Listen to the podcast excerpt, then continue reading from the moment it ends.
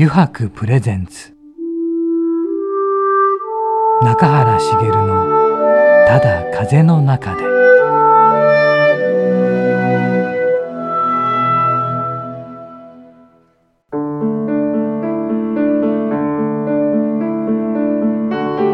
皆さんこんにちは。声優の中原茂です。中原茂のただ風の中で、えー、今回もですね横浜駅から徒歩10分ほどのところにあります油白横浜本店よりお送りしてまいります。さて今回のゲストなんですがねアスリート陶芸家の山田翔太さんです。中根君はい。山田さんとはどのようにだったのかな、えー、山田さんとはですね、うん、あのー、先日銀座のうん、あのうちの方のお店で、うん、えー、個展を開いた松岡智子さんからの紹介で、うん、なるほど、えー、出会いまして、まあ、まず見せてもらった、まああのその作られてる茶碗の、まあ、写真をパッと見せてもらって、もううわしかなくてもう本当これはもう実物見たいなと。そうだね、えー、俺も見せてもらったけどねすごいね。すごいですよね。これは皆さんにも実物も見てもらいたい、ね、見ていただきたいですね。ねそしてねアスリート陶芸家とね、うんうん、あるので、はい、どういうふうな組み合わせというかねアスリートと陶芸をねはてなしかないです、ね、はてなしかないからねこれをぜひ深掘りして聞いてねいこうと思いますね。はい、じゃあ早速ねお話を聞いてまいりましょう。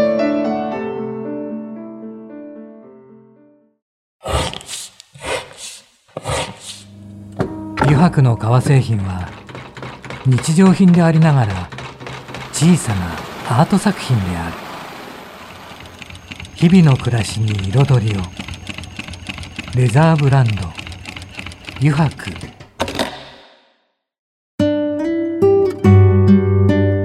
油白プレゼンツ。中原茂の「ただ風の中で」では早速お迎えしましょう。アスリート陶芸家の山田翔太さんです。こんにちは。こんにちは。よろしくお願いします。はじめまして。よろしくお願いします。よろしくお願いします、お願いします。このあのさっきも言いましたがアスリート陶芸家というふうに名乗られていますけど、はい、このアスリートと陶芸っていうのはどのように関わっているのかなと。はい、そうですね。あの最初名前を付けた時は、はい、まあ、皆さんと同じ感覚でアスリート陶芸家が何か私も分からず名前を付けたんですよ。なるほど。で一番最初は、アスリートが、はい、まあ、僕自身ずっとこうスポーツをやってきてたので、はいはい、そのスポーツをやってきた人が器を作ったらどういうものができるのか、はい、どういう美意識をスポーツをやってきた人が持ってるのかっていうところが一番最初の、もう問いみたいな。なるほど。その問いが自分のその名前のきっかけになりました。はい、だから自分は生涯かけてこの問いに対してこう向き合っていこうっていうもうその心意気で最初に名前を付けた。だからハテナから使って始まった名前自分でもハテナその答えはやりながら見つけていこうと思って、だからアスリート陶芸家何ですかって言われたら、まさに今私もまだ今それを探求中ですっていう まさにでも自分の活動すべてがアスリート陶芸家であって明確なものは正直となないんですね、まあ、ある意味概念というか、はいはい。はいそっちに近いかもしれないです。そうなんですね。で、その一番最初のアスリート陶芸家の頭についてくるアスリートの部分なんですけど、はいはい、なん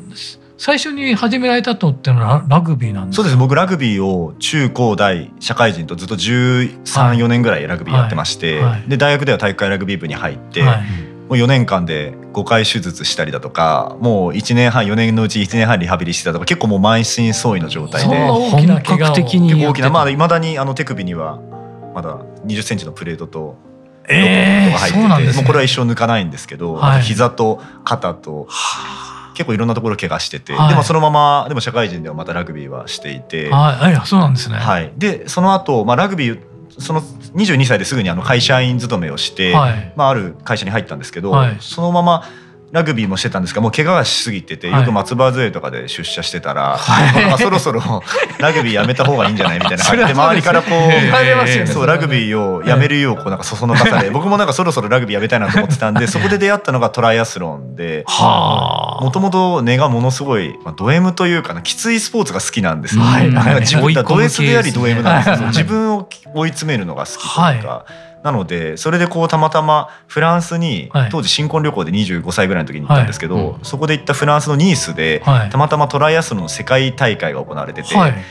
もうそこにいる世界中の選手たちがかっこよすぎて、はいはい、うわトライアスロンかっこいいみたいな感じになって日本に帰ってすぐ自転車買ってトライアスロン始めたすごいな。もう結構衝動的にトライアスロン。でもともと何かこう面白いなっていうのは走るのは得意だったので、はいはい、だからアンテナを張ってたんですけど、はい、やっぱりもうその目の前で世界世界で活躍するものすごいかっこいい選手を見たら、もうやりたくなっちゃって、いつかニースに戻ってきてこの大会に出ようっていうのを目標にして。あのトライアスロンに、まあ、目覚めたというかスタートをさせました。はあ最初ってもトライアスロンって3つですよね。3つです。はい。はい。スイムランバイク。そうですそうです。初めてやった時ってどうだったんですか？僕あのまさに横浜の大会が一番最初の大会でして、ね、横浜港の氷川丸の横を泳ぐんですけど、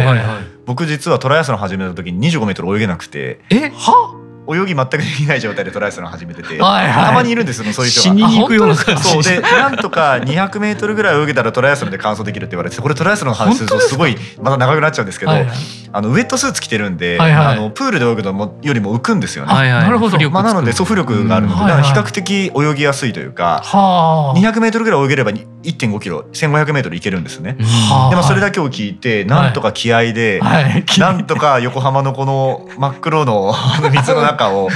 冷たい水の中を泳ぎ、はい、でも制限時間最初は45分だったんですけど45分00秒でスイムアップしたぐらいの本当ギリギリカットギリ。ギリ、はいはい、まあ、制限タイムがあってそこで超えちゃうともう次のバイクに進めないんですよね。はいはい。っていう状況で、まあ、バイクに進んでランをランに行ってみたいな、まあ、そこから先は得意なので、はい、でも本当に順位としてはあんまりよかよくなかったところからスタートして、はい、でそこからスイムを頑張って練習して、はい、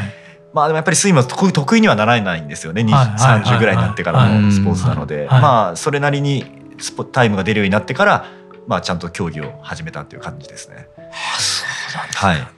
でもとりあえず始めてみたわけですね。とりあえず始めてみました。とりあえずバイク買いました。二三十万ぐらいで。そうですよね。バイクも安くないんですよね。安くないですね。安くても二三十万ぐらいなんでやっぱりトライアスロンのバイクって。すごいですね。じゃあもうトライアスロンを始められた時からだと何年ぐらい経つんですか？もうかれこれちょっとコロナ期間中はレース出れてないんですけど、その前で言うと六年七年ぐらいはトライアスロンやってましたね。あ、そうなんですか。はい、いろんな日本全国に大会がある大会があるので宮崎とか、ちょ海外は行けなかったんですけども、なところにレースを出てました。あ本当ですか、はい、宮古とかも行きました宮古はねちょっと出れ出れてないんですけど、はい、佐渡島とか、はあ、あちらの島の長いレース出たりだとかはい、はい、いろいろそうなんですね。すごいやなこれあのトライアスロンの話で終わりそうな。終わりそうな感じでそうそうそうなんですだからスポーツもなんか。ちょっとその次の段階に進みたいなっていう、はい、そうですね。ででこの中でもちろんアスリートがあって、はい、とあとなんて言うんですかね三本柱って言うんですかね、はい、アスリートと陶芸と茶人、はい、お茶ですよね、そうですね。これを三位一体というかね、やられてるってことですね、そうですね。あのお茶に関しては本当にこの5年ぐらいでお茶をスタートしたので、はい、お茶は一番新しいんですけれども、はい、高校は陶芸からスタートあ高校から陶芸時代がスタートしてるので、はい、陶芸も15年ぐらいは、まあ、キャリアというか初めて土を触ってからそのぐらいの時間が経ってまして。あっと思ったのは高校の授業であったわけですよね。授業でありました、はい、たまたまです。それがきっかけ？それはきっかけです。そこの授業でしかも、まあ、美術の授業で選択の授業だったんですねうちの高校が、えー、と美術、まあ、絵を描く書道、音楽陶芸ってあったんですよ、やっぱり陶芸って一応面白そうじゃないですか。でも陶芸たまたま入るんですよね。はいはい、でそしたらみんな周りの人たちも陶芸面白そうっていう陶芸めちゃくちゃ入るんですよ、ね。はいはいはい、で陶芸の人数が一番多くてでも陶芸のその授業の先生がものすごい厳しい先生で怖い先生なんですよ。はい、でみんな2年目2年生になったら辞めるんですよ陶芸。100人ぐらいいたら翌年5人ぐらいしかいなくなってて 陶芸の授業が。それは少ない。そう。でたまたまこれまたたまたまご縁で僕たまたまラグビーラグビー部のキャプテンをその時やっていて高一から、はい。はい、でその陶芸の授業の先生がもうずっと日体大でラグビーやってもうゴリゴリのラガーマンだったんですよ、はいはい、で僕なぜかまあラグビー部つながりでものすごいひいきしてもらって、ものすごい優しくしてもらったんですよ、なるほど。でものすごいなんか親身になってエコひいきしてもらって教えてもらっててで陶芸に対するなんかこうなんていうんですか好きになったんですよ陶芸そこで。なるほど。陶芸面白いなって。で自分自身も 3D の立体物を作るのがすごい得意だったので、まあテラコッタとか最初はまあそういう超超刀っていうんですか、まあ、あの立体物を作ってたりとかしてて、でもろくろも電動ろくろもそこで触らせてもらって、まあ、土の練り方とか、まあ、いろいろ基本的なことを教えてもらったっていう感じですね、高校時代は。あそこで陶芸が始まった、始まりましたはい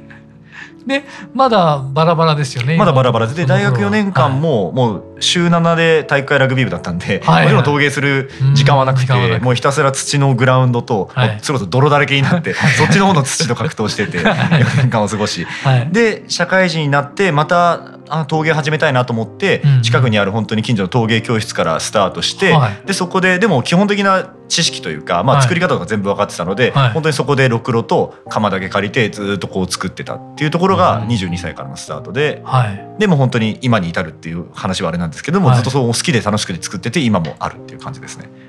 そうですよね。誰かに指示してるは一切なくて、基本的に陶芸家ってやはり学校出たりだとか、そういう専門学校があったりだとか、すぐ東京芸大の陶芸学科があったりとか、まあいろんなルートはあるんですけども、僕の場合は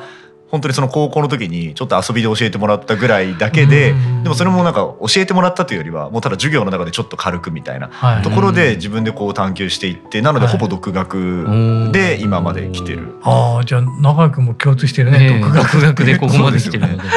ただ陶芸家の独学って結構少なくて、あそうですよね。やっぱり聞いたことがほとんど、僕もほぼ知らなくてそういう人はやっぱりどこかしらの学校に通ってたりだとか先生についたり窯元に入ったりだとかってして最終的に独立をするって方が多いんですけど。はい、僕の場合はもう最初から今までずっとまあこれは趣味と言ってはいいのか分かんないんですけど、ただこう好きで作っていて今に至るっていう感じなので、ちょっと特殊だと思いますそう、ね,、いう点においては。えー、でそのアスリートと陶芸がどっかで結びついてくるわけですよね。そうですね。あのそれが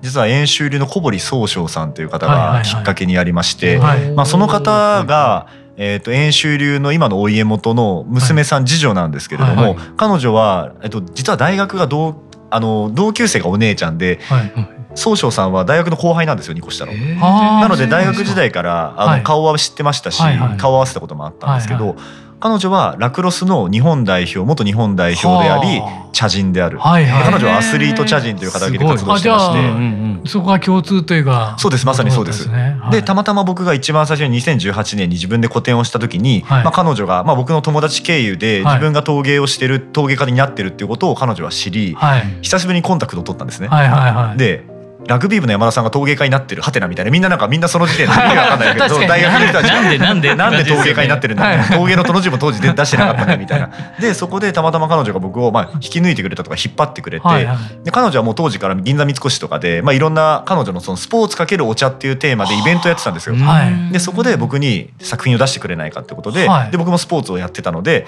そこでアスリート陶芸家ってものが生まれたんですよ。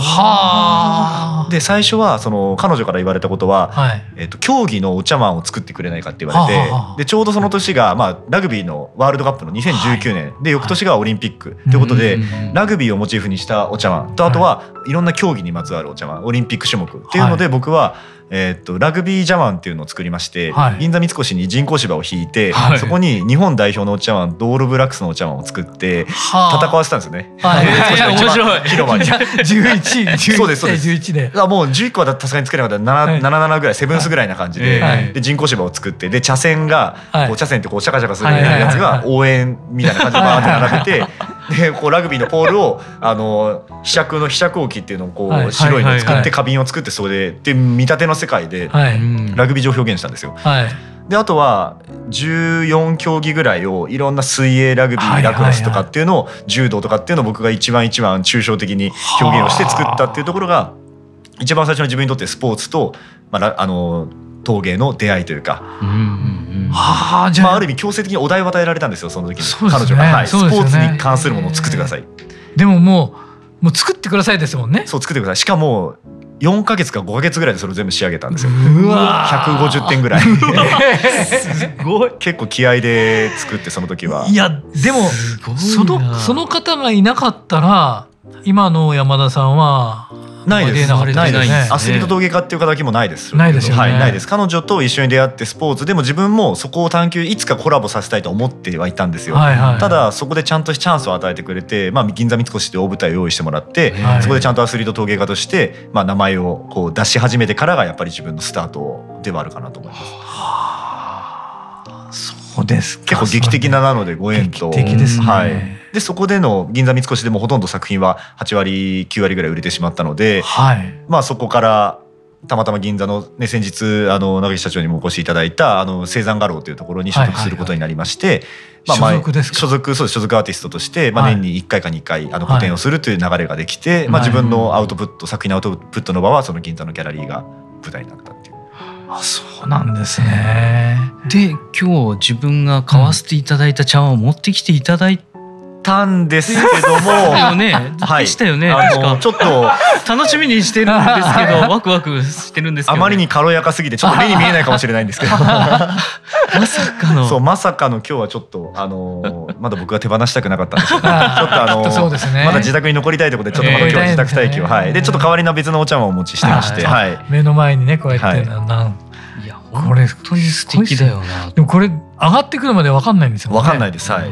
それがまたなんとも魅力的ですよね。まあ、なので絵とかだとやっぱり自分のまあ自分の筆でまあ描いていって、はいはい、まあ色をのせてまあ作品ができると思うんですけど、はい、焼き物の場合は最後に色はのせるんですけど、はい、火の中にかけてそれを垂れ、僕の場合垂らすっていう作業が待ってるので、やっぱり自分の思い通りいかないんですよ、ね、そもそもコントロールできない世界なんですよ、まあ、なのでそこに僕は面白さを感じてます。そうですよね。半分コントロールするけども半分はもうこの自然の偶然を重なってくるっていう、ね、実際半分以上ですね。もう僕は自分の手は23割ぐらいしかかけてないと思っていてもう7割ぐらいは委ねてる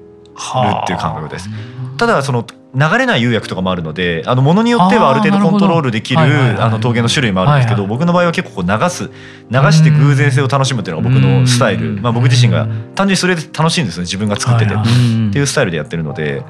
でもこういう富士のお茶碗ですか？そうですね。富士山がよく出ますね。はい。あのお茶碗の見込みに、はい、こう青と白の釉薬、まあちょうどこう濃くなる、はい、濃くなってる部分が白く出る特性を生かして、薄い部分が青くなるのでこの青と白、このコントラストが富士山に見立てて、はい、一応富士茶碗っていうテーマで、はい、あの作品を作ってます。綺麗ですよね。いやありがとうございます。でこれもちょっと今お茶の話をしてるのでこれもしなければいけないと思うんですが、はいはい、あれですよね。あのこの演習流ですか？はい、居城というか、まあ資格というか、はい、資格を取ったんですよ、ね、そう先日あの準師範という資格をいただきまして、はい、まあその時にあのお茶のお茶人としての名前をいただくんですよ、ね、はいはいはい、でそれがまあたまたま騒動っていう名前で、まあ道っていう一文字を今のあの演習流のお家元からいただきまして、まあ道まあどうして道なんだろう？実は2週間前にいただいたばっかりでまだお家元にはこうどうして道なんですかってことは聞けてないんですけれども、はいはい、まあ僕のまあ今の想像で思うにやっぱり自分の場合は塔の道、陶芸の道、塔の道、また茶の道、でまたスポーツの道、まあ全てはまあいろんな道に通じるじゃないですか。まあ、やっぱりこう全て道である、まあ終わりなき道っていうのもありますけど、やっぱりこの塔も最後までゴールはやっぱり死ぬまで作り続ける、お茶もやっぱり死ぬまでこう修行し続ける。っていうところで、まあいろんな道をやってる僕に対する、はい。まあ、いろんな道をやってくれっていう意味合いなのかなと思ってます。はい。まあなので重圧ですね。重圧なんです。そう。あの嬉しい反面嬉しいよりも期待とまあその重圧というか。やっぱり自分がそのこれからやっていかなきゃいけないことっていうのをこう改めて再認識したさせられたお名前です。込められてる込められてますね。なかなかここまであのまあいい意味での重たいお名前を僕も周りで聞いたことがなくて、はい、ここ来たかっていうような、はい、まあある意味感動ですけれども。はいちょっとよりちゃんと茶の道もやらなきゃダメだなっていう感じで いやでもだからこそ取ったわけですよね。ね そうですね。そうですね。はい、まあまだまだ本当にこれからまだ始まったばかりということで一番最初のまあ居城ではあるんですけれども、はい、準師範というのははい。はい、でそしてそのアスリートと陶芸と茶人というこの3つが今重なり合ってきてるわけなんですけど、はいね、あとあれですよね。今こうやって見せていただいたお茶碗なんかも、はい、野立てに使われるやつなんですね。そうなんです。まさにあの僕はあの茶人としてはその畳の上そのいわゆる茶室でお茶を立てる人ってたくさんいると思うんですけど、はいはいはい僕は外でのお茶を好きにしてましていわゆる野立てです野で立てる、はい。はい、まあ野店とかっていう人いるんですけど、あれ野立てなんですよね。野で立てる。であれをこう結構専門にしてまして、はい、こういろんな地方とか、はい、そうそう山の山頂とかでお茶をするっていうのを、まあ、自分のスタイルとしていて、でどんなところであっても富士山の山頂だろうと全部自分の茶碗を背負って走って登って山頂で茶を立てると。まあ走らないケースもあるんですけどまあ、走れる人がいれば全員で走って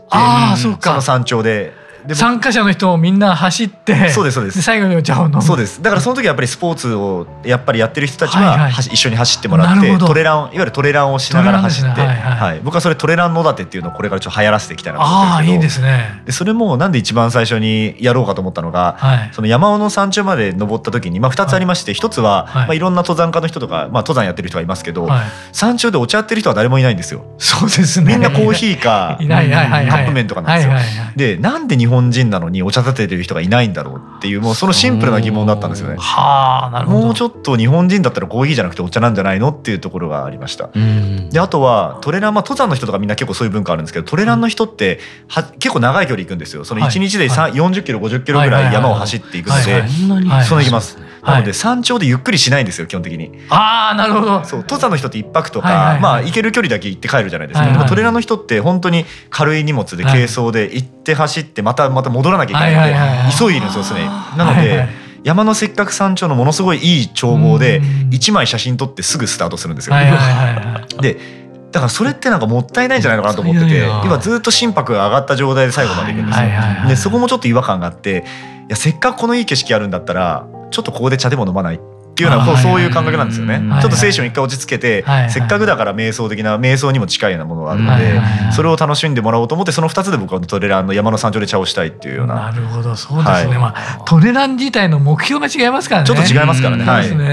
まあレースでもなくてまあ遊びで行くとしたらやっぱりどれだけ遠くまで行けるかとか、まあそういったところまあトレーニングなので、はい。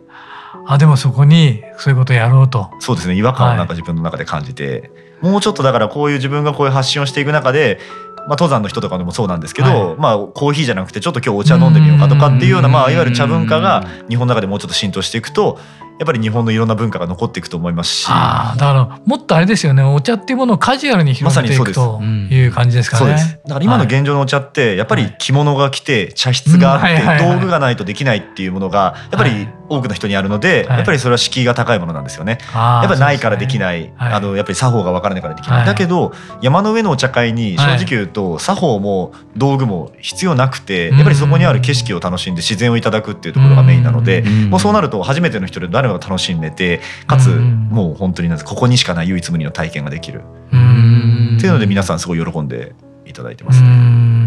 素敵だな。素敵ですね。いいなその抹茶なんですけど、はいはい、あの僕なんかにしてもほとんど飲んだことはなくてなんですけど、はいはい、やっぱり立てる人によって変わるんですかね？もう味が全然違います、ね、全然違いますむしろ立て手が優れたと思います、ね、あ本当ですか？そんな変わっちゃうもんなんですか？ある意味いいお抹茶を使っても立てる人が初めてお茶を立てる人だったらちゃんとしっかりと攪拌されなければ美味しいお抹茶はできないですし、まあ一方であまり普通ぐらいのお茶でもちゃんとした人が立てれば甘みが出てものすごいクリーミーになってお茶とお湯との一体感が生まれるので美味しく感じると思います。そういうものなんです、ね、あとやっぱり場所ですよね。あ場所もう本当に外で。いい景色の中でお茶をいただくってお茶はまた全然味が変わりますし、はい、もちろん器でも誰といただくかっていうそう誰といただくか。っていうのもすごい重要ですね。あとやっぱりお茶碗の形によってもお茶碗のその持つエネルギーによってもやっぱりいただき方が変わってくるのかなと。はい。でもこうやってお茶碗をね目の前で見させていただくと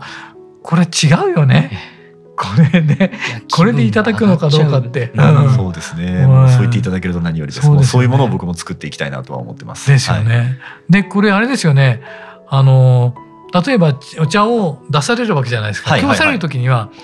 見えてないですよね。そうです見えてないです。うん、はい。あの富士山はお茶碗の一番底にあるので、はい、その上にお抹茶が乗ってるので、そうですよね。最初わからないです、ね。わかんないですよね。でいただいて飲み終わってまた自分のところに正面を返してあなんか景色が見えてきたって言ってお茶の場合ってそのお道具を最後に拝見するっていう時間もあるので、その拝見されてまた綺麗になって戻ってきた時に初めて富士山と対面するっていうような。あそうか一回綺麗にしてもらって戻ってくる、ね、はい。まあ飲み切って吸い切った後も、はい、あの多少見えるので、まあ、そこで楽しむっていうのはもちろんありなんですけども、また綺麗になって戻ってきたらそこでもう一回富士山と対面する。はい、じゃあ味わう楽しさとこの後の楽しさっていうのは？見る楽しさそうですね。でしかもそこからまた謎かけが始まるんですよ、はい、このお茶は何に見えますかっていうはいはい。は亭主側としてはまあ僕が亭主だとしたら、はい、このお茶碗に何が見えますか？例えば富士山ってもちろんありなんですけど、でも意外とこのお茶碗っていろんなこう隠しアイテムというかいろんな動物が見えてきたりだとか実はひっくり返すと富士山じゃない別のものが見えてきたりだとか、まあ、いろんな人の見立てがあるのでその見立てっていうところにフォーカスしてそうかその見立ても楽しみなわけですね。見立ても楽しみです、はい、ただ全てのお茶碗見立てができるわけじゃなくてやっぱりこういうちょっと抽象的なお茶碗だからこそ見立てができるなと僕は思っていて例えば富士山のお茶碗って言って富士山が書いてあったら、はい、それは富士山でしかないんですよ、はい、見立てはできないんですよ、はいはい、で一方でものすごい抽象的すぎて何かわからないものだと、まあすごいこう造形が深くて想像力が豊かな人には見えてくるものはあるんですけど、一般の人ってなかなかそこから見出すことって難しいんですよね。で僕の場合はある程度えっと、抽象的に具象でもあり抽象でもある。大体具象3抽象7とかそのぐらい僕は狙っていて。そう狙うと10人いたら7人ぐらいは富士山に見えるんだけど3人は別のものに見えてくるんですよ。でその3人のこの余白がすごいまさに余白余白が面白くて。なるほど余白ですね。ここを僕は作家としてまた茶人としていろんな人の意見を楽しむっていう。なるほど。ただ自分が楽しくてやってるだけなんですよ。そこは。いや、わかりました。すいません、ちょっと今回ね、時間が来てしまいました。ね、中垣君の。いや、もう、うん、お茶碗見てると本当に無限だなって確かに無限、えー、無限って気がするね本当にいろんなことを、うん、あのなんでしょうね一つの本当に富士山だけじゃなくていろんなものを本当見えてくるのが、自分の中でもそれ問いかけるっていうそういう時間になってくるのかな、ね、そうだね。ありがとうございました、ね、ありがとうございました。またあの続きを、ね、の次回の時に聞きたいんですけれども、はい、ちょっとこの後ですね実はあの9時やろうぜというコーナーがあるんですが、はい、これもご一緒によろしいでしょうか？ぜひよろしくお願いします。じゃあ続けてよろしくお願いいたします、はい、お願いします。油白の革製品は日常品でありながら小さなアート作品である。日々の暮らしに彩りを。レザーブランド。油白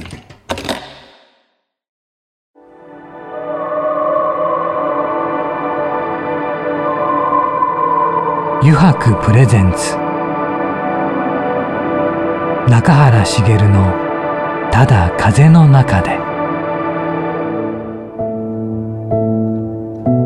さてここからの時間はですね9時に書かれた質問に沿ってゲストの方とトークをしていこうと思います。9時やろうぜのコーナーです。早速ですが山田さん、はい、ここに9時がありますのでちょっとまず1枚引いていただけませんでしょうか、はい、じゃこれでお願いします。じゃじゃん何がねあこれがグリーン車の字か。細かすぎてなかなか他人には理解してもらえない小さなこだわりはありますか？何かこだわりありますか？その多分僕すごいこだわりがあるんで、はい、あるはずなんですけど、はいはい、前も陶芸家としてこだわりは何ですかって聞かれたことがあって、はい、そのインタビューで。で僕のこだわりはこだわりがないことなんですよ。こだわりを作らないとか僕のこだわりで、もう何にでも変化できるっていうのは自分のこだわりで、まあ、変な話陶芸っていうものに対してもそこまでのこだわりがないんですよ実は。だからなんかこの質問に対する答えになってないのかもしれないけどだからこだわりがないってことがこだわりなんですよね。なるほど、うん、面白い。面白いですね。大体陶芸家って多分こだわりなんですかって言ったら多分50個ぐらい普通に出てくるんですものすごいシビアなこだわりが。でも僕の場合は逆にその相手に合ったものとか、はい、その場のものとかっていうのに何でも合わせていけるんで、はい、例えばスポーツ選手だったら、はい、その選手を例えば先ほど話しましたけど石川直弘さんをテーマにしたお茶を作ってくださいって言ったらその人に合わせたものを作っていけるんですよね。はいはいはい、でもそれってある意味ものすごいこだわりがあったら多分自分にできる領域っていうのはここまでだからここまでなかったら作りますよって話なんですけど僕の場合はもうできる限り自分の全力を尽くしてその人の形に合わせていくっていうのがある意味こだわりなんですよ。ね。ある意味自分を結構捨ててるというか、自分があんまりないんですよだからそういう意味で言うと。水みたいなそう水みたいな感じでさ、でもだからコラボがいろいろできるんですよね。そうなんだからそうです。化粧品なんかもそうですよね。そうです化粧品とかもそうですし、はい、まあだから例えば。まあ、山の上でお茶を立てるとかっていうのも、まあ、ある意味その僕は茶室にこだわってなくて道具にこだわまあ、自分のお茶碗っていうこだわりはありますけどそれ以外のこだわりは全部捨ててやってるので、まあ、ある意味そこもこだわりがないんですよ。だから軽やか僕のテーマは結構軽やかっていうのがテーマで。もういかに軽やかにいろんなところで、まあ、作品も軽やかでやりたいし、まあ、いろんなものにこう応じてというか、まあ、その場に自分に自分が形を変えてそこに合わせて一番いいものを作っていくっていうのは自分のテーマですね。なるほど、ね、こだわりがないっていう何かに固執しないあ固執しないっていう方が、ね、多分ねこだわりはあるはずなんです何かしら。そのまあ、でもある意味あんまりそこも考えずにやりなりたいなというか、もうそこさえも軽やかにいきたいなっていうそうですね自分もまさに同じような感覚で、はいはい、絶対的に誰かに合わせられるんですよね。でその人のいいところも引き上げられるっていうのが自分の良さかなと思ってるので。はいはいなんか中木さんと初めてお話した時結構なんかそういうところで話があったというかでものすごい軽やかにされてるのでいろんなことを いろんな軽やかなことをこうしっかりされてるというか。そう中川君もねコラボというか人とのね接し方が早いもんね。いやもうそうですね。うん、だからきっとあれですよね山田さんもそうなんでしょうね。あと思ったことを実行に移すというかそうですねスピード感はものすごい速いですね。えー、そうですねまあちょっとねまた次回ちょっと話したいフランスでの話とかも実はその実行力の速さでフランスが全て実現したっていうのがありまして次週。次週はい、はい、ぜひぜひ。じゃあまた聞いていただけますか。フランスね、はい、すごいな。さて次は何でしょうか。本当水みたいって本当固体にもなれて液体にもそうです、ね、気体にもなるっていう、はい、そんな感じですよね。じゃあ次いきます。山田さんのストレス解消法を教えてください、なんかあれですね。なんかもう本当にさっきのも NG になるんじゃないかと思うぐらいなんですけど、はい、僕ストレスないんですよ、えー、本当にストレスがなくて。いいですね、はいでも強いて言うならやっぱりその陶芸をこう回してる時間っていうのがある意味自分の中では瞑想の時間だと思っていて、はいはい、なんか熱中してる時間、はいはい、それがストレス解消になってるのかな、でもなんかストレスをあんまり感じないんで、はい、ストレス解消しようっていうのがあんまりないんですよ感覚として。は。いはいはいだからなんですかでもなん自分と向き合うとかそういう時間をなるべく取るようにはしていて、一時期瞑想ちゃんとやってた時期もあるんですけど、はい、あんまり瞑想やっても自分の体調に変化がなかったんですよね。なるほど。劇的にもともとそんなに状態が悪くなかったんで、うん、なんか良くなったっていう感覚もなければもちろん悪くなったって感覚もなくて、うん、結構僕自分自身の人体実験が好きで、はい、いろんなこと試すんですよ。例えば、はい。はいランずっとトライアスリートでランやってた時に、はい、3か月間一切走るのやめて、はい、ヨガだけ3か月間やるとか。でそうするとどうなるのかみたいな。で結果それもすごい面白くて、はい、速くなったんですよ。足が。足が速く足が速くなった正直言ってその間多分ずっと走っててもほとんど変わってないです。でもヨガやって可動域を広げて呼吸とかそういうのにフォーカスしてやると速くなるんですよ結局。っていうのを結構自分を人体実験にしていろんなことやるのが好きで。体が変わったってわけですね。体が変わったってことです。だから走ってるだけでは変わらない部分がヨガをすることによって変わったっていうところで。同じジャンルの勉強ずっとしててもダメで他の勉強すると別のあの知識が入ってきてそうですね。それでもともとの知識もさらに生きるのと一緒ですね。そうです。でもそれも全部実験なんですよ。それ落ちるかもしれないし、はいはいはい、でもやっぱりなかなかやらないんですね皆さん、はいはいはい、そこまで劇的にというか、はい、でもやっぱりそれは完全にそっちをやめてこっち側100%にすると変化が分かるじゃないですか、だからそういうのがすごい好きで、はい、あと体脂肪を3%台まで落としたこともあります、えー、食のちょっと食の食の人体実験3.8%ぐらいの食とか、アスリートよりすごいんじゃないですか。そうなんですよ。風邪ひいちゃうやつすぐ風邪ひいちゃうやつです、もういろんなこう欲求も落ちてくる。でも目と思考はものすごいパッて開いてるような、はい、あそうなんですか。そういう不思議な状況になったりだとか、もうそれも完全遠抜きを半年か3か月ぐらいかな完全遠抜きをやってで1か月に 1%, 1から1.5%ぐらい体脂肪が落ちていくっていうなので、まあ、途中でもう4%下回った時点であもうやめようと思って変えたんですけど、なんかそういう結構人体実験が好きで何の話が話忘れちゃったんですけど なんで瞑想もなんでそう瞑想とかがストレス解消って言いたいところなんですがあんまり変わらないので結構いろんなことをやってます。で今となってはだからナチュラルにこう自然体に生きるっていうのを結構テーマにしてて、はい、だからこう陶芸してる時間も瞑想だし自分なんかちょっとその会社員としてやってる仕事の、はい、なんかまあ当たり前のルーティンワークなんかすごいまあエクセルのただ打ち込みみたいなのやってる時間も瞑想だしみたいな。なんかそういうふうに何でもこの自分のストレス解消というかそういうような捉え方結局捉え方次第だなと思ってて。なるほどね。あそれはありますね捉え方次第っていうのね。ね。まあ、あこうやって喋ってる時間も別にあんまり頭を働かせないんでもうただこれは流れるような瞑想の時間かもしれないし。あんまりコントロールしてない時間を全部こう楽しんでやるっていうのはストレス解消。なのかもしれないです、ね、そうです、はい、そう。でも確かにそうかもしれない。ねちなみに今の体脂肪率は？今もでも10%はずっと聞いてます。うわ9%とかは多分そのぐらいでずっと。まあ一応10%前後と言ってみましょう。そのぐらいはでもずっとキープはしてでもそれが自分でもいいなと思ういいなと思ってますし、はい、で筋トレも実際もう2年間一切してなくて、はいはい、それも自分の中で実は人体実験中でまだ。どのタイミングになったら筋肉が落ち始めるのかみたいなのを今。まだ落ちてないそうでも落ちないですよ。2年間やらなくても。っっていうので今よくわからない状態が続いてそれは継続していく、ね、継続してます。筋トレしないって筋トレしないウィークがまだ2年間ぐらいの中でこう続いちゃってて。すごい、ね、どこにいつになったらこう落ちていくのかなって楽しみにしながら。筋トレしない期間20年になって。あ本当に落ちてます、ね、あのやっぱ落ちるっていうよりもあの持久力筋持久力がもう全然なくなってまあそうですよ、ね、まあ見た目もね変わってきますよ見た目も、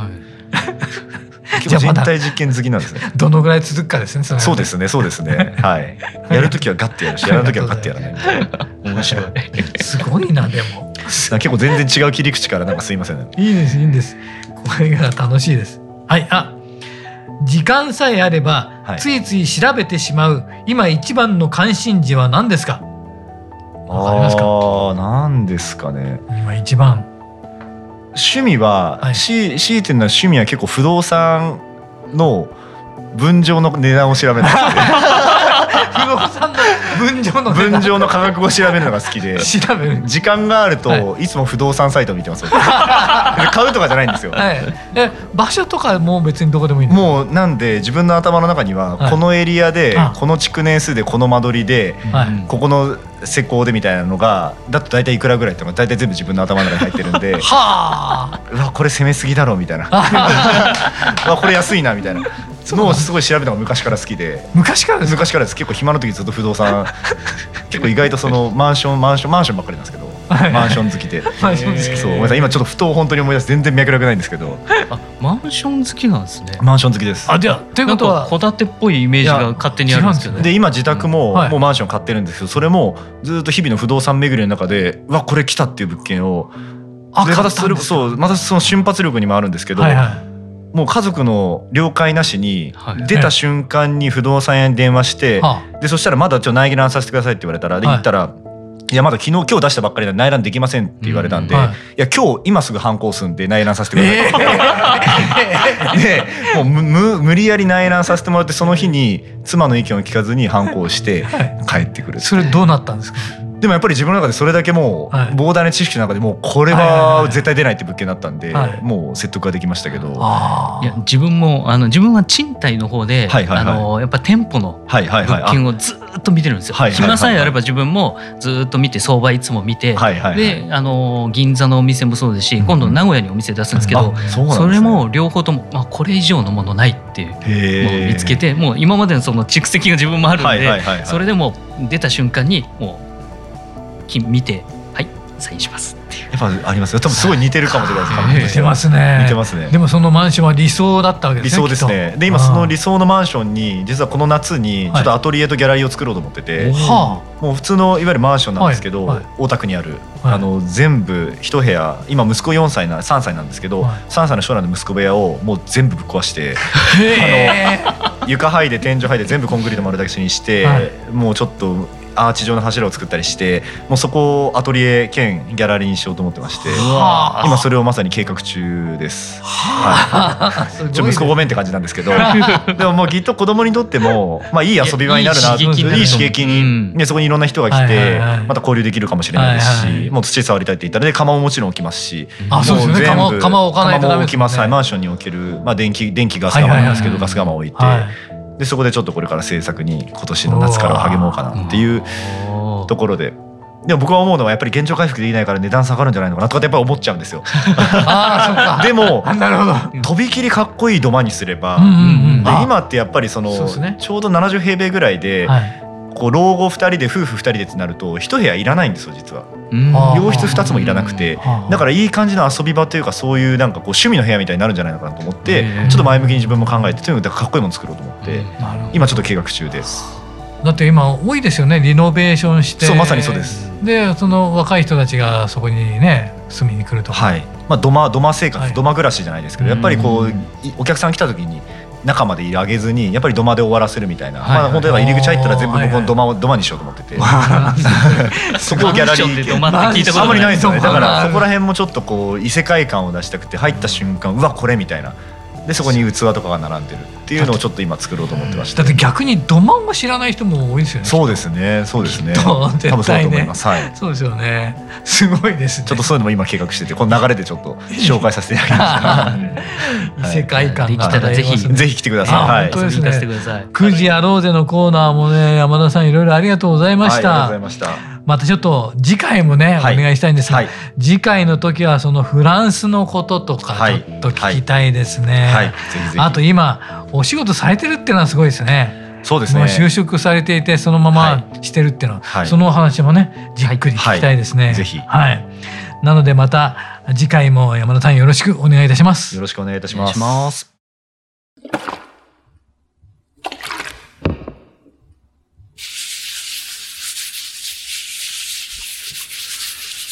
油白独自の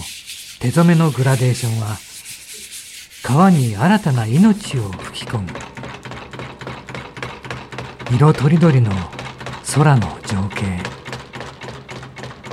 青く深い海。誰もが感動するあの一瞬を閉じ込める。レザーブランド。油白